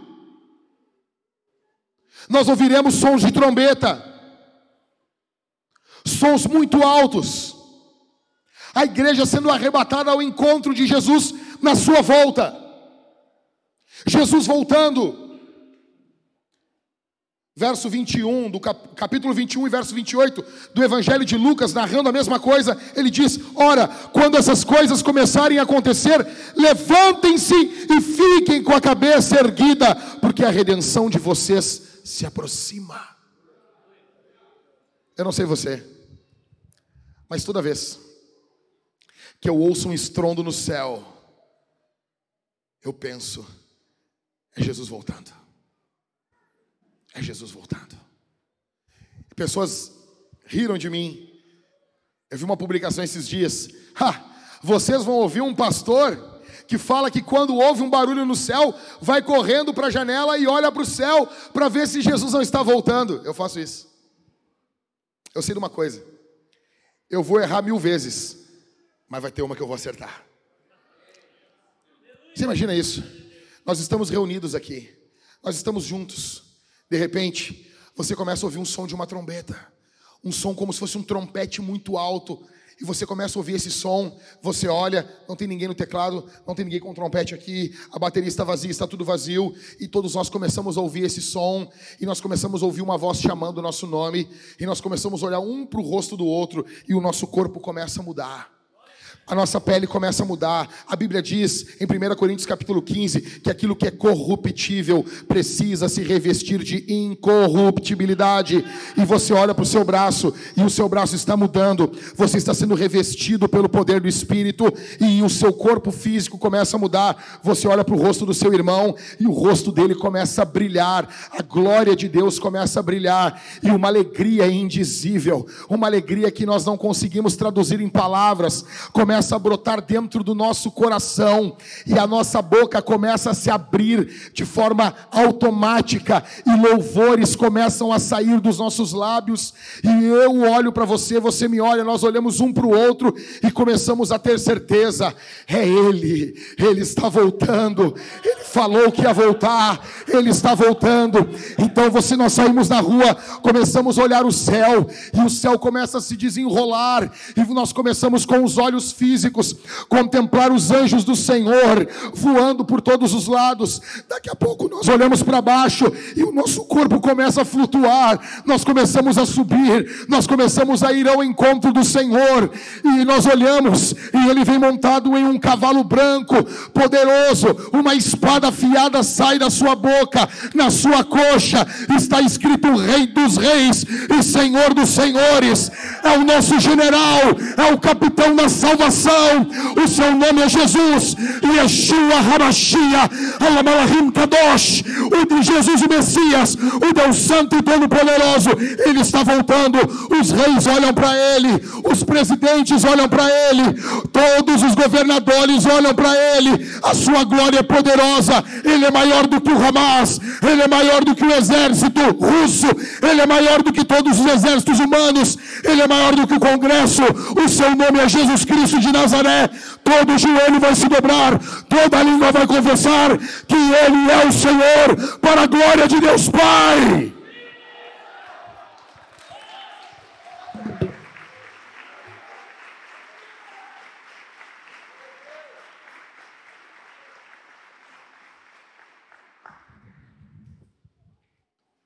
Se o sexto sinal é um sinal assombroso dos céus, a igreja do último tempo, da última hora, precisa ser uma igreja que tem os olhos voltados para as coisas celestiais.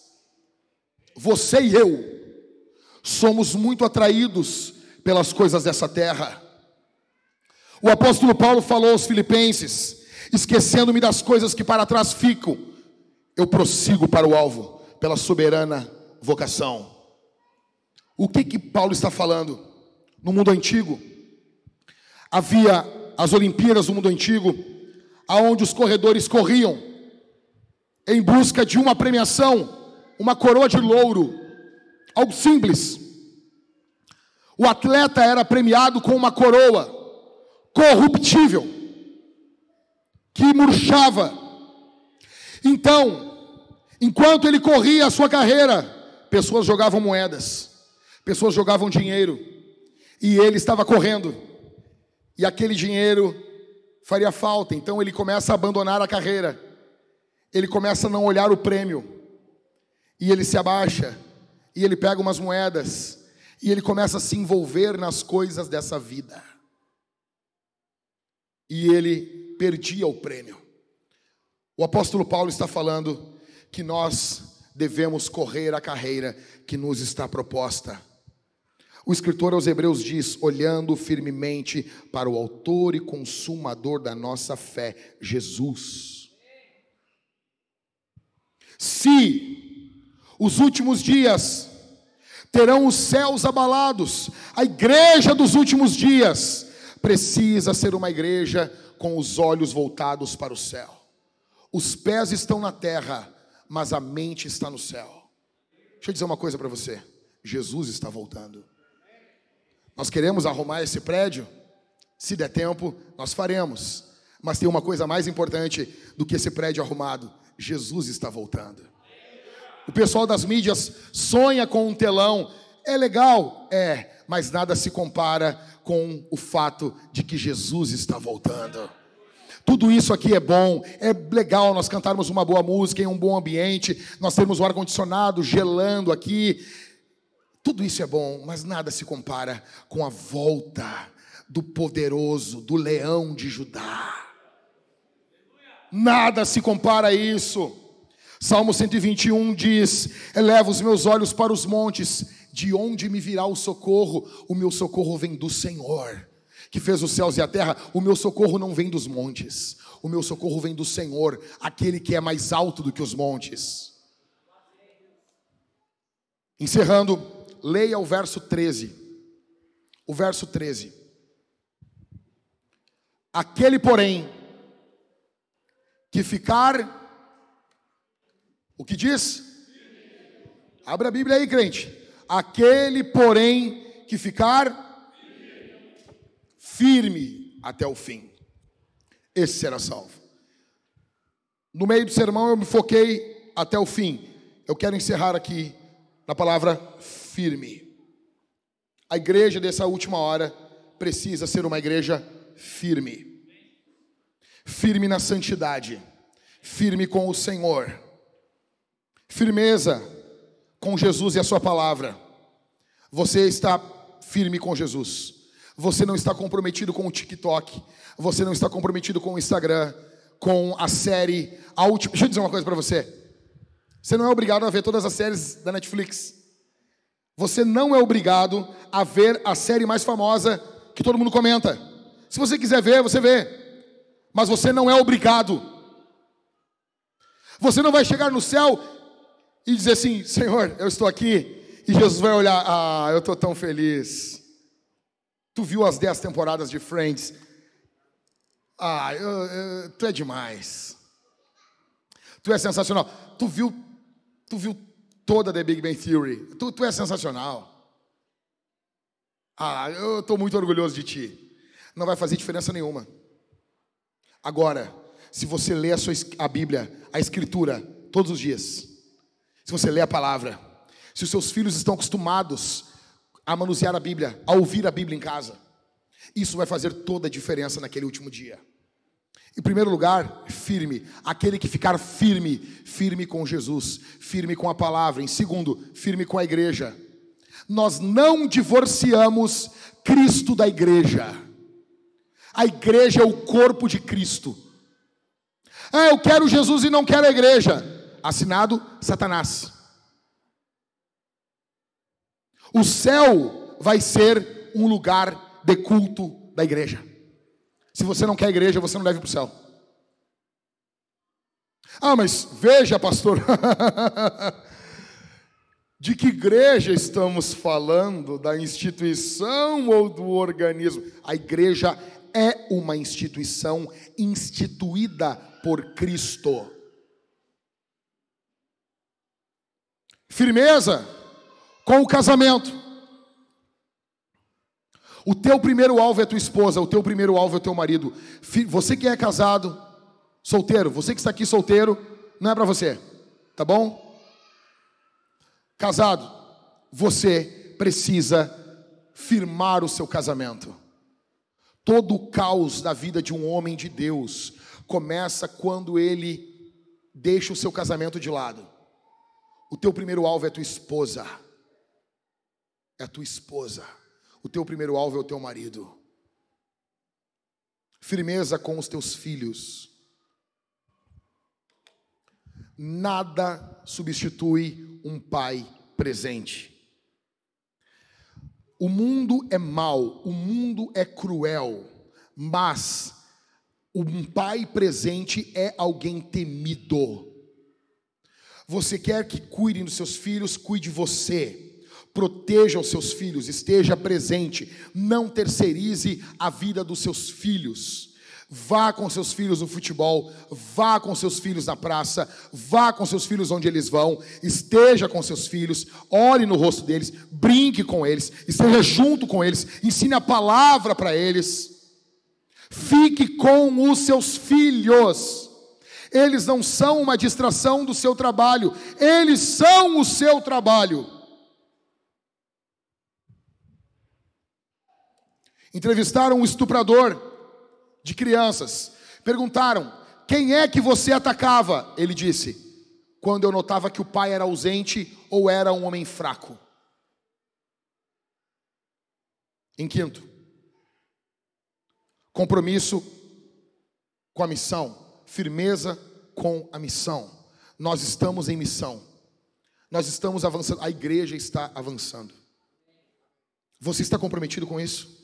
Você está comprometido com a missão da igreja?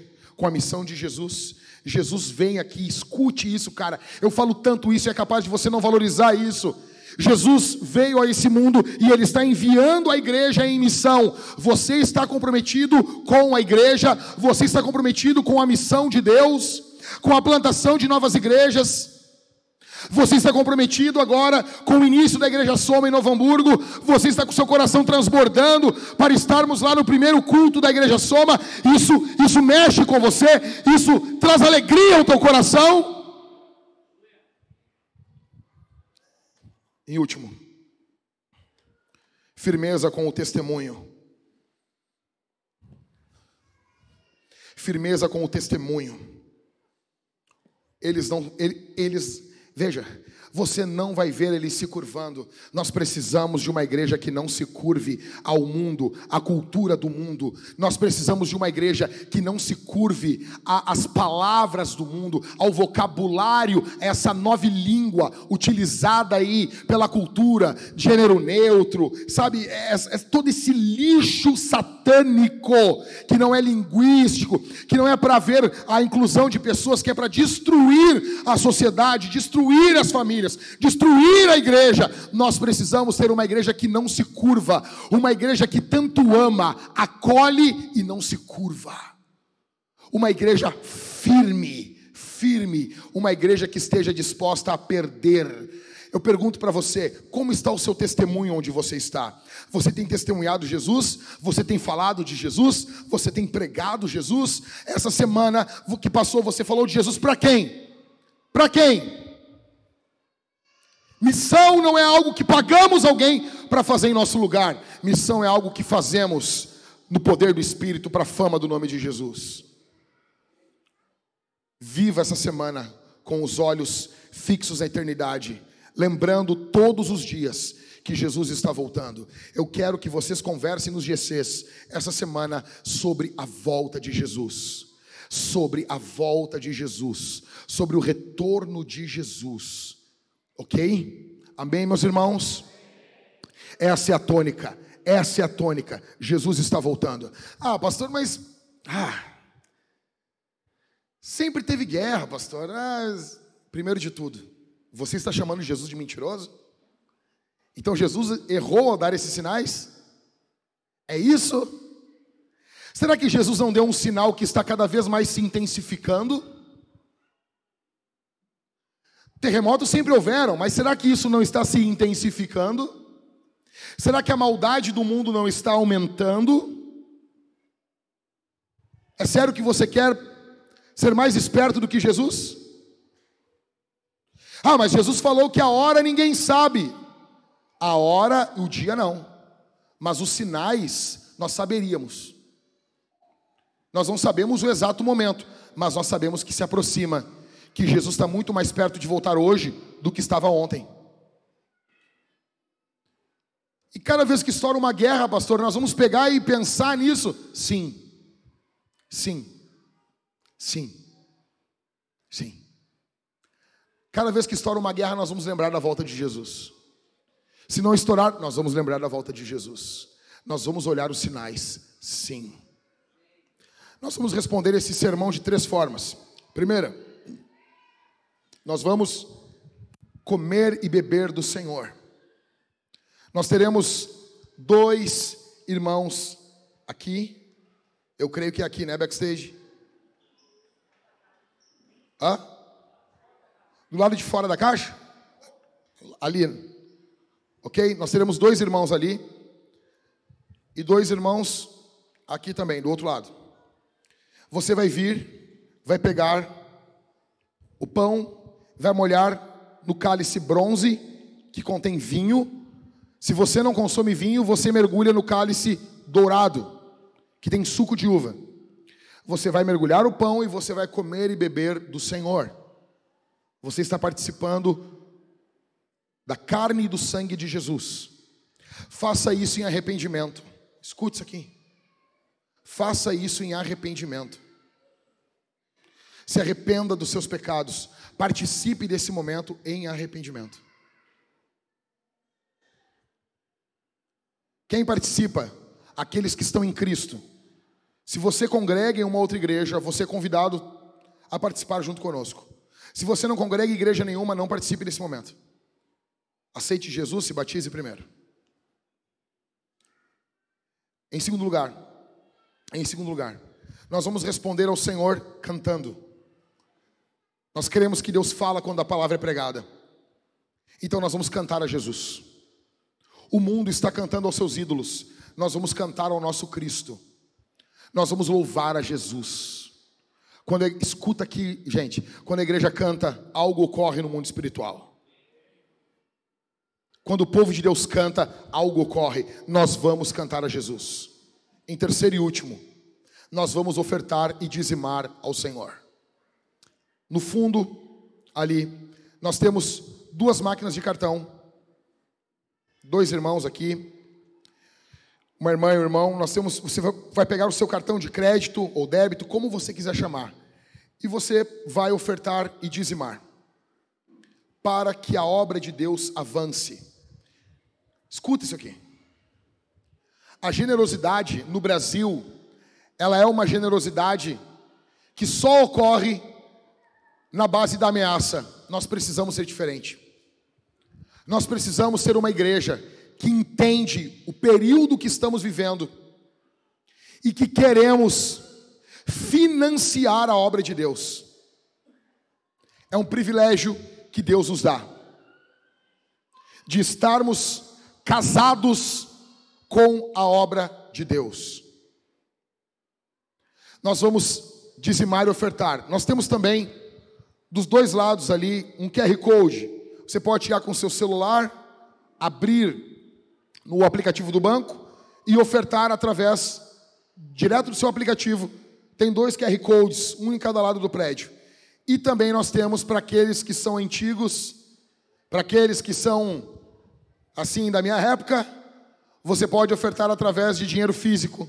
Nós temos dois gasofiláceos no fundo do prédio que você pode ir ali. Mas escute, faça isso, não de forma solta.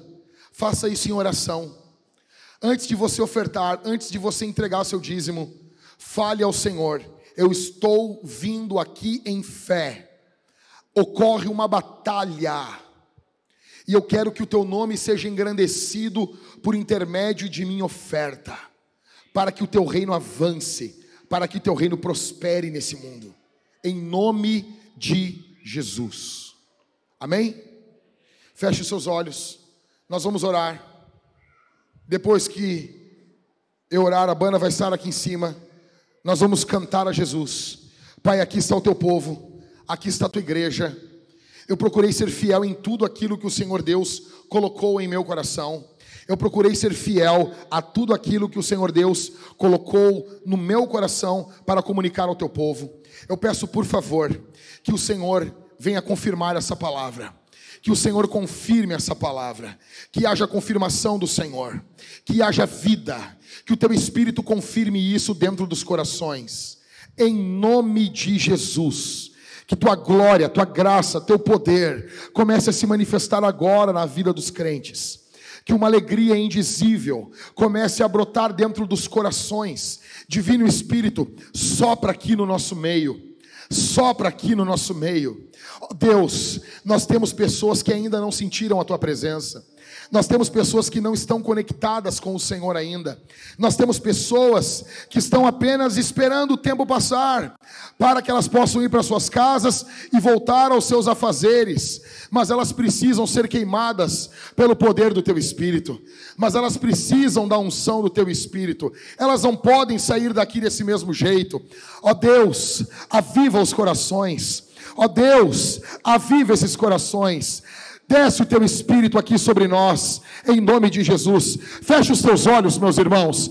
Você que está aí no seu banco, levanta a tua mão, começa a orar, começa a pedir para que o Espírito Santo venha sobre você. Comece a pedir, não me espere que eu fique manivelando aqui em cima.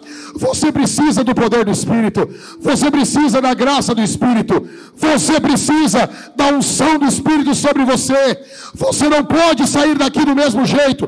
Em nome de Jesus, ore. Ore, ore.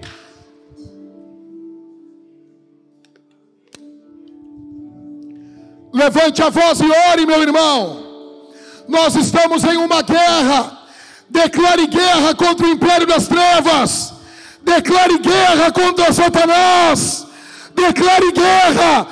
Ore, ore, ore.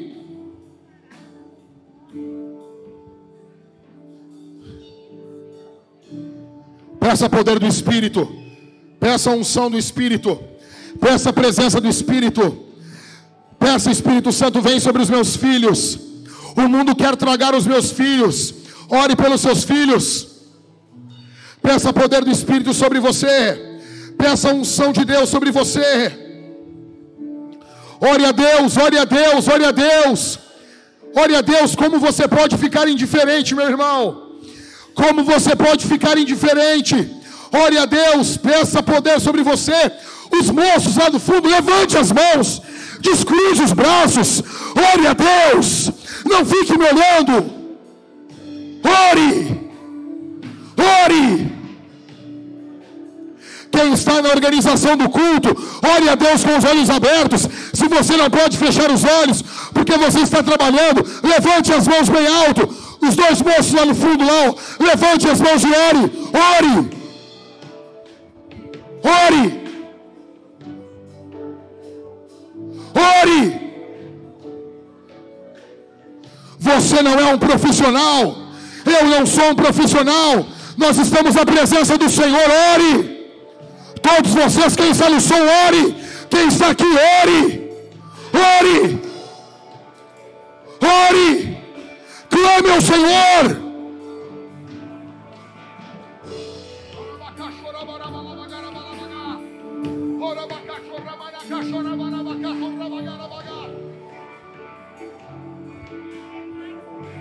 Nós precisamos da tua presença, Senhor. Nós precisamos da tua presença, Senhor. Em nome de Jesus. Em nome de Jesus. Em nome de Jesus. O diabo quer acabar conosco. Ele quer acabar com a nossa espiritualidade. Em nome de Jesus.